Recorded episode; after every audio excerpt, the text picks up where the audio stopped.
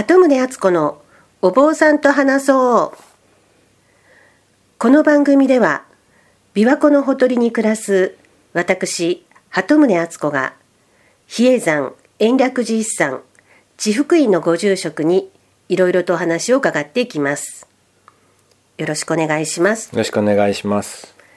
今日は第7回目で前回に引き続いて、えー、比叡山の住職になるための修行について伺いたいと思います。はい。はい、えっ、ー、と天台宗の住職になるためには、天台宗の総本山である比叡山延暦寺の行院で2ヶ月にわたる修行泊まり込みの修行をしなければいけないというお話を伺いました。はい、でさらに延暦寺の住職になるためにはもう一段階修行があるというふうに伺ったんですけれども、はい、それはどういうことをなさるんでしょうか？あのー、三年老山といって、まあ、老という字はこもるという字なんですけどね、はい、をしてそれを無事終えたものが推薦されて住職になります。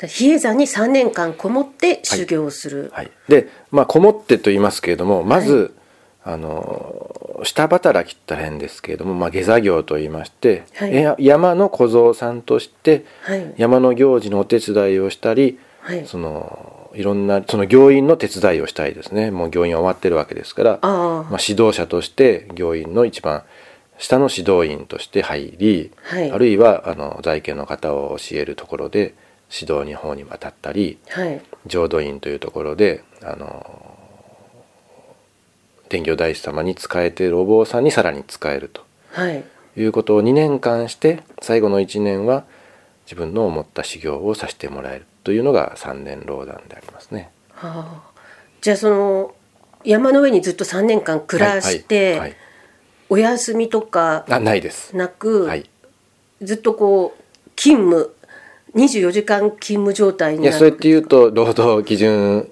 おかしいので まあ一応研修期間中ですよね。はい、でもちろんあの休憩はありますし、はい、あの税金というかですね、まあ、収入も一応本当にわずかですけどはいはいはい、多少は出るわけですね。はい、出てそれで、まあ、あの税金の方は延暦寺が払ってくれたり。ただ衣食住の面倒は見てもらえますけども、まあ、山の制度として山から降りないと。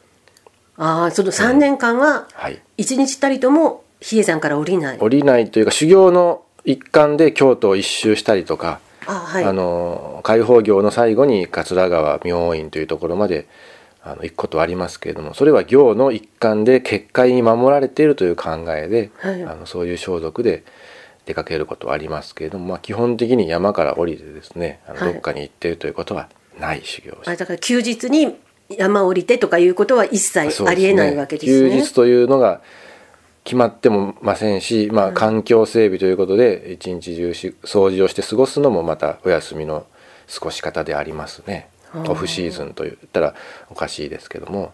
うん、じゃあ最初の2年間はこう言われるままというかここ病院のお手伝いをしなさいと言われたら、お手伝いをして、はい、浄土院のお手伝いをしなさいと言われたらしてという。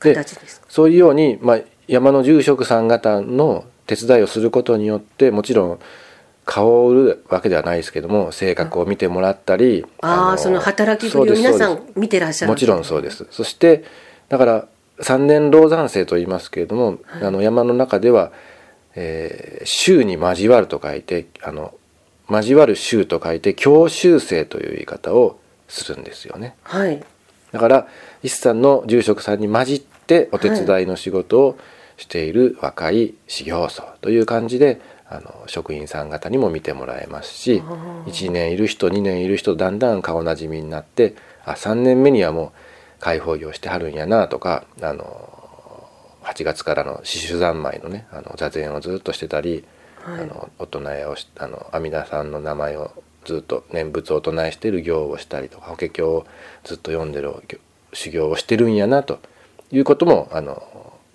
比叡山に勤めてる人はよく分かってますよね。えじゃあ今でいうインターンシップみたいな感じですかね？その最初の2年間っていうのは。そうですね。でそうやって人となりを山のみんなが観察してらっしゃるというか見てくださってるわけですね。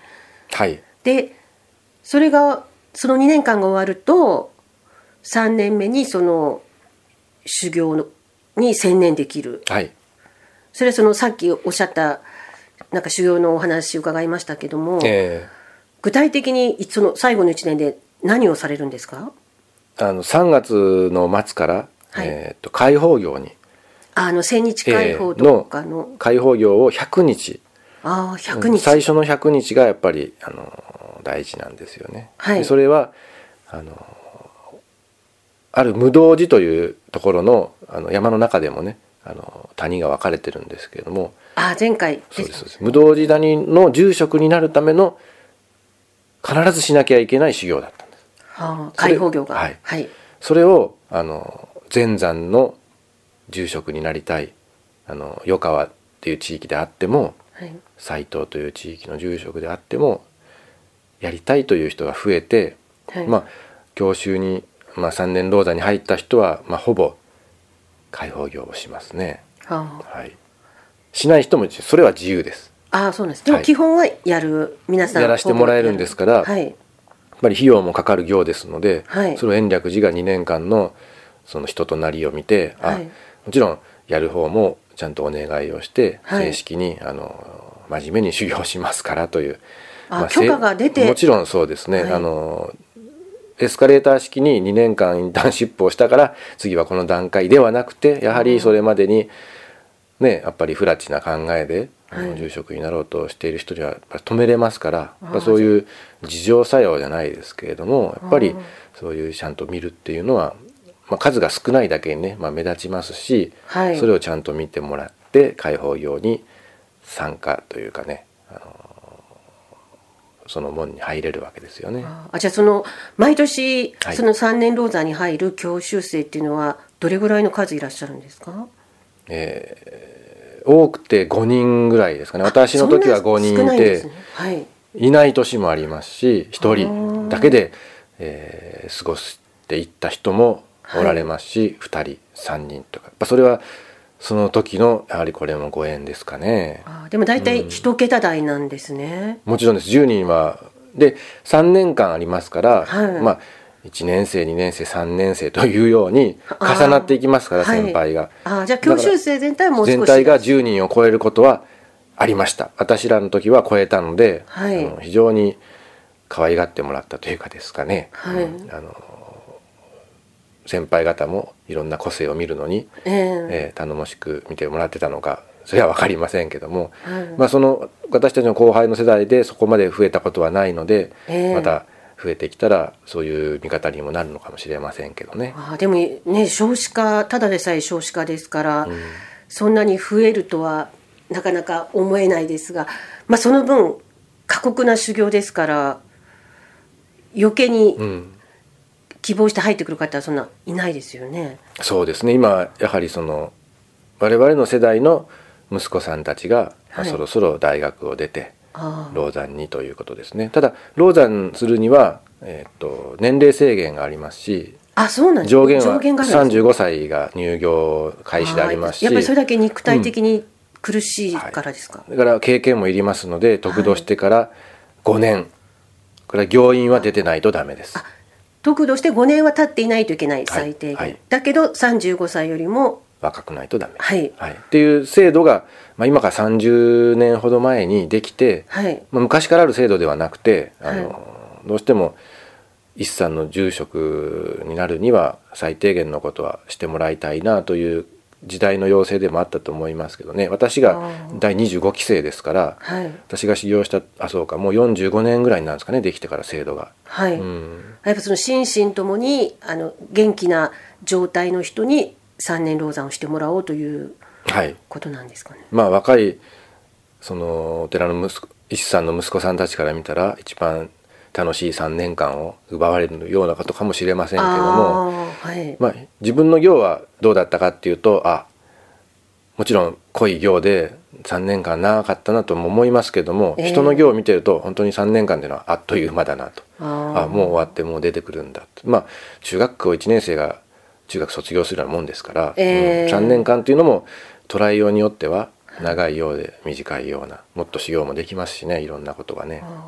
でもその3年間は本当に修行に専念するはい。時間でその春に始めた100日間の開放業は、その時はもう開放業だけ1そうです。日開放業をややることが仕事。100日解放。100日の間はその1日の間にやることは開放業だけなんですよね。はい。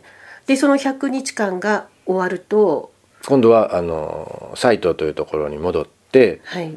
あの刺繍三昧といってですね、はい。座禅を90日間するか、はいえー念仏を唱えてお堂の中を回る行を90日するか、はい。法華経を読んでお堂の中も歩きますけども座禅も半分するというえそういう法華三昧という修行をするかその3つの中から1つまたこれをさせてくださいとお願いするわけですね。ああ3つメニューがあるうちの1つを自分で選べばいいんですか？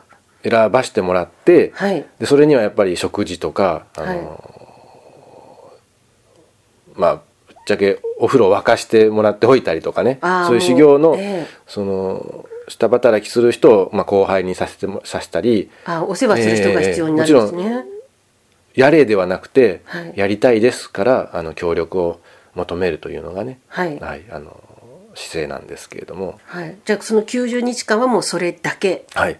はい。だあとはご飯食べたりとかお風呂に入ったりという。それはお堂にご飯を持ってきてもらって、はい。からお風呂はあの大体お世話の人が決めた時間にあの声がかかってはい。いいですよと言ったらいけるという。じゃあその間は本当に行の間ははい。お堂に自分一人きりというわけです,、です。お堂は閉め切ってそ外からは人が見えられない状態になってるわけですか、えじゃあ昼間でも暗いお堂の中でええ。一人で座禅とかなんか唱えたりとかされてるわけでえすね。そうですそうです。それ昼も夜も関係ないんですか？関係ないですね。一応24時間やるという行なんですか、えそういうのはやっぱりつ辛いものなんですか？それとも修行に専念するというのは楽しいものなんでしょうか？えあの楽しいですね。させてもらえるっていうのは本当にありえないぐらい。もう今か今やらせてくれと言ってもね今の仕事もありますし、はい。まあ、ほぼ不可能であその時しかできないんでね、うん、あじゃあその最初の2年間の3年老山の最初の2年間に比べたら夢のような1年間なんですか？最後は。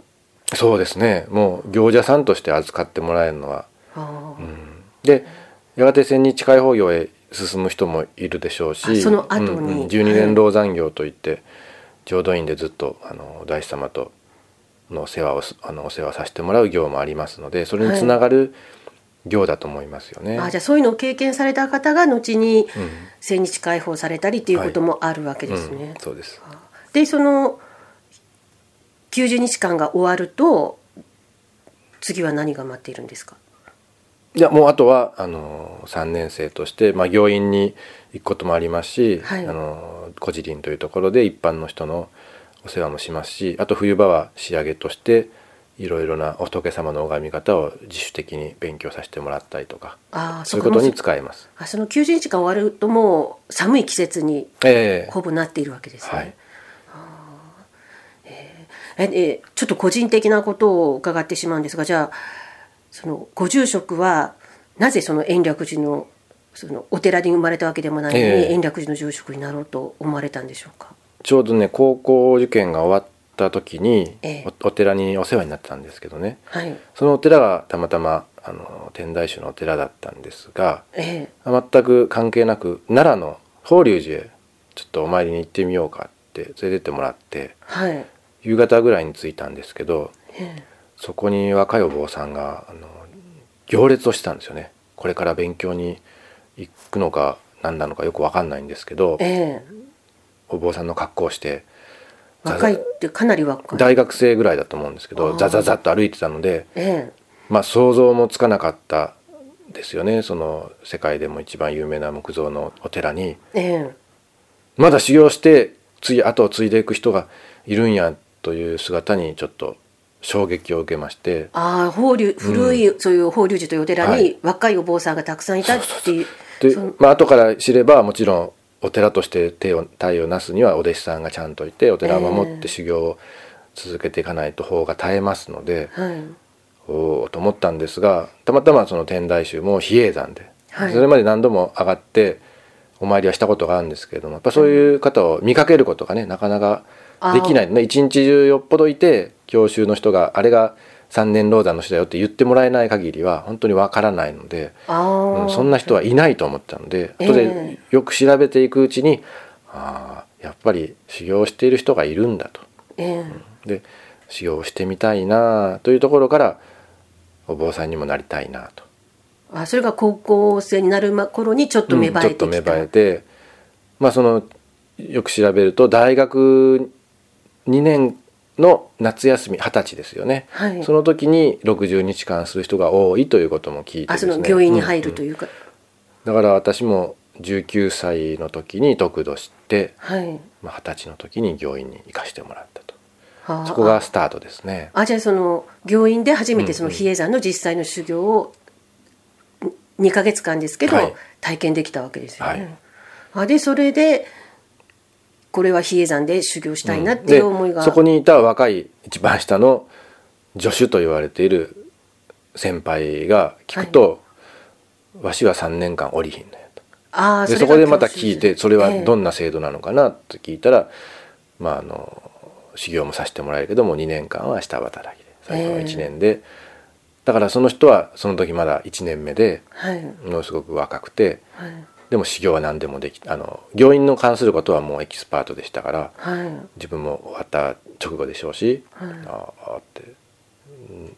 まあその人みたいになれたらなあという最初は憧れですかね。あーそれで今はい。があるという、そうですね、うんじゃあまたそのここに至る道のりについては、はい。おいおいえ聞いていけたらと思いますが、はい。